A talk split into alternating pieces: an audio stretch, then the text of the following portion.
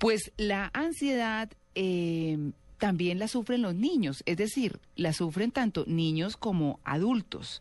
Mm, digamos que en la infancia este tipo de desorden resulta de la interacción entre la biología y el ambiente, o sea, entre la naturaleza y lo que lo rodea. Los padres pueden ayudar a sus hijos a superar los temores y a controlar su mente. Vamos a ampliar este tema con el doctor Rubén Darío Franco. Él es eh, presidente de la Academia Colombiana de Pediatría y Puericultura. Esa va a ser mi primera pregunta. Doctor Franco, muy buenos días. Muy buenos días. Bueno, ¿nos aclara por favor qué es la puericultura? Puericultura es un término que se hace referencia al cuidado del niño. Mm.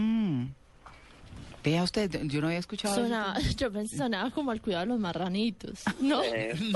no, no, eso es puerquicultura. Sí, pero, no sé si el término. No, eso suena muy pueril. Pueril, claro. Muy niño, muy infantil. Exacto. Sí, pero no, no lo había eh, asimilado mucho con el tema de puericultura. Pero bueno, muy bien, entremos en nuestro tema de la, de la ansiedad. ¿Cómo nota uno a un niño ansioso, doctor? Bueno, cada vez que pasa el tiempo, los niños sufren más de ansiedad, preocupación, nerviosismo, ansiedad. Y eso le está dando es la vida del mundo, como se está viendo este mundo acelerado y a, y a la carrera. Y se lo transmiten de alguna manera a los papás, ¿verdad? Claro, que casi que la forma con la actitud que un padre enfrente Sí, o le enseña a sus hijos la forma de vivir, mm. es la forma como sus niños van a aprender a enfrentar la vida. Una actitud de tranquilidad, de amor, de cariño, como hablaban ustedes hace recientemente en un rato, hace que eso se transmita con una actitud positiva, de amor, de alegría, de cariño, de cuidado, de dedicación al niño, hace que se exprese de los padres a sus hijos. Claro. Bueno, Ejemplos, doctor eh, Franco, para que nuestros oyentes en Blue Jeans de Blue Radio sepan cómo manejar estos temas de ansiedad desde ellos mismos, porque si, si la cosa es que lo están transmitiendo por el modo de vida, por el modo de enfrentar las cosas, pues ¿cómo lo deben hacer? Bueno, entonces hay que estar siempre alerta, los padres, los cuidadores, los abuelos deben estar alerta con el niño que súbitamente cambia su actitud de vida. Es un niño que está en el colegio, contento, agradable, y súbitamente empieza temor de ir al colegio o eh, está con sus amigos, se relaciona bien en el colegio, juega con ellos felizmente, de un momento a otro se empieza a aislar.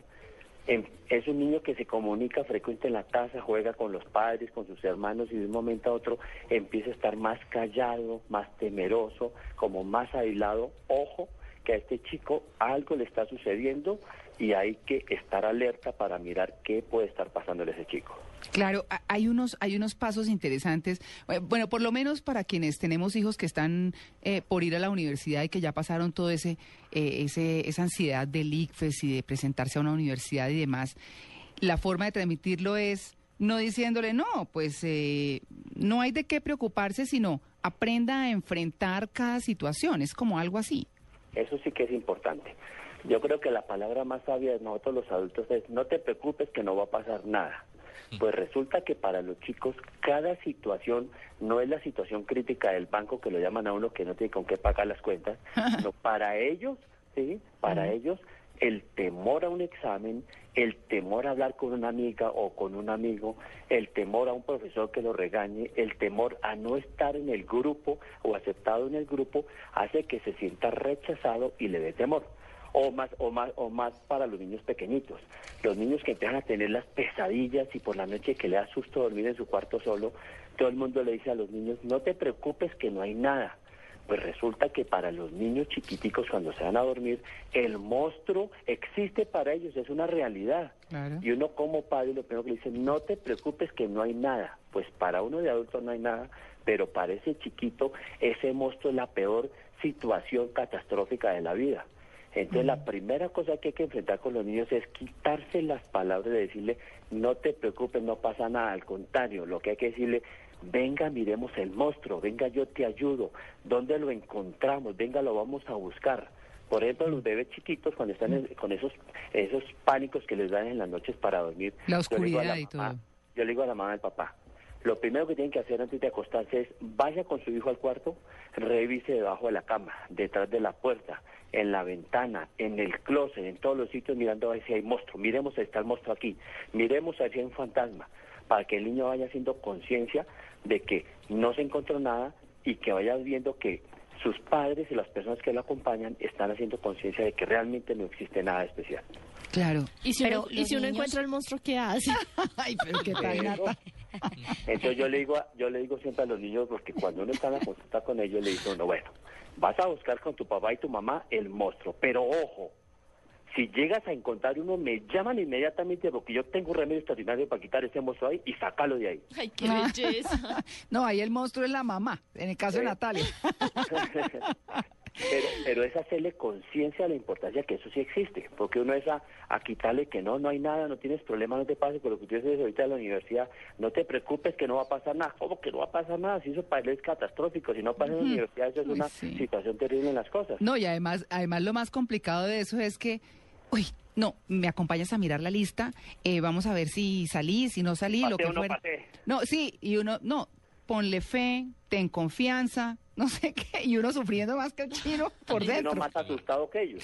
Pero eso sí, cuando celebra, celebra con todo. Es correcto. Pero entonces ahí viene una cosa muy importante. Sí, disculpa que te interrumpa, y es una cosa que se llama la frustración. Mm. Resulta que hoy en día nosotros como papás, como educadores y como cuidadores de chicos, sí, estamos tratando de hacerle todas las cosas a los niños. Sí. No los dejamos que se equivoquen. Que sufran que sufran un poquito, mm. que, que se está empezando a rayar la hoja y se le salió del margen y empieza a llorar de la angustia, es importante que se raye la hojita. El niño que, que está en el colegio y tiene una pelea, una dificultad y, y, tiene un problema, pues hay que enfrentar las cosas, hay que aprender a tolerar, sí, aprender a, a, manejar lo que llama la tolerancia a la frustración, que es lo que se ha ido perdiendo en el mundo y es la causa de toda esa cantidad de problemas que están sucediendo hoy en día. No, es que... No, yo iba a preguntar el tema, María Clara, de que, la ansiedad a veces en los niños, y de hecho en algunos niños muy, muy pequeños, se manifiesta también con eh, temas alimenticios. Yo no sé si es tan fuerte en los niños menores de 10 años, eh, pero a veces los papás no caen en cuenta de... Pues, yo creo que no caen en la, en la, cuenta de que eso también puede pasar en los niños muy pequeños, eh, o que comen demasiado o que dejan de comer por la ansiedad. Esto se, es común? ¿Se ve mucho? Claro que sí, eso es bastante frecuente. Acuérdense que la, la primera cosa que aprende un niño en la vida es a manejar a su papá y a su mamá, a sus abuelos o a sus cuidadores. Mm. Y la mejor herramienta para eso es, se llama la comida. ¿Sí? Y entonces el niño cuando necesita una cosa o necesita ganar, obtener alguna cosa o tiene alguna dificultad, la expresa con la comida. Bien mm. sea comiendo más de la cuenta porque está ansioso, o dejando de comer porque está con temor a alguna cosa que le puede generar problemas con su alimentación. ¿Sí? O sencillamente su papá y su mamá están peleando, están separándose, ¿sí? el papá maltrata a la mamá, la mamá golpea, maltrata al papá porque hoy en día se ve todo, ¿sí? y resulta que el niño es un, una persona que está viendo toda esa escena en forma en silencio absoluto, sin percibir y sin que nadie piensa, porque todo el mundo piensa que cuando hay problemas familiares el niño es bobo, no entiende, es mm. un perro a la izquierda. Y mm. resulta que el primer ser capaz de percibir cualquier cambio mínimo emocional que se pueda suceder se llama el niño. Claro. Pues mire, lo que uno puede interpretar, y usted me dirá si, si estoy equivocada, es hay que conectarse con la realidad del niño y aterrizarlo hacia la realidad que lo queremos llevar. Es totalmente cierto. Bueno, muy bien. Pues, eh, doctor Rubén Darío Franco, muchas gracias por su atención. Primero, por aclararnos la puericultura. Y segundo, eh, por contarnos pues sobre este tema que es tan importante y que de verdad a veces eh, no le damos la trascendencia que debe tener. Muchas gracias por su atención con en Blue Jeans de Blue Radio. Muchas gracias, bien. Bueno, muy bien, es el doctor Rubén Darío Franco, presidente de la Academia Colombiana de Pediatría y puericultura. Muy interesante eso que dice de que los niños manipulan es a través de la comida. Mm. Porque uno sí lo ve y uno ve muchos padres sufriendo por eso. Es uno, uno de los casos más comunes. Cuando dejan de comer sobre todo. Cuando dejan de comer. Sí, sobre todo. Bueno, muy bien, 8 y 30. Estamos en Blue Jeans de Blue Radio.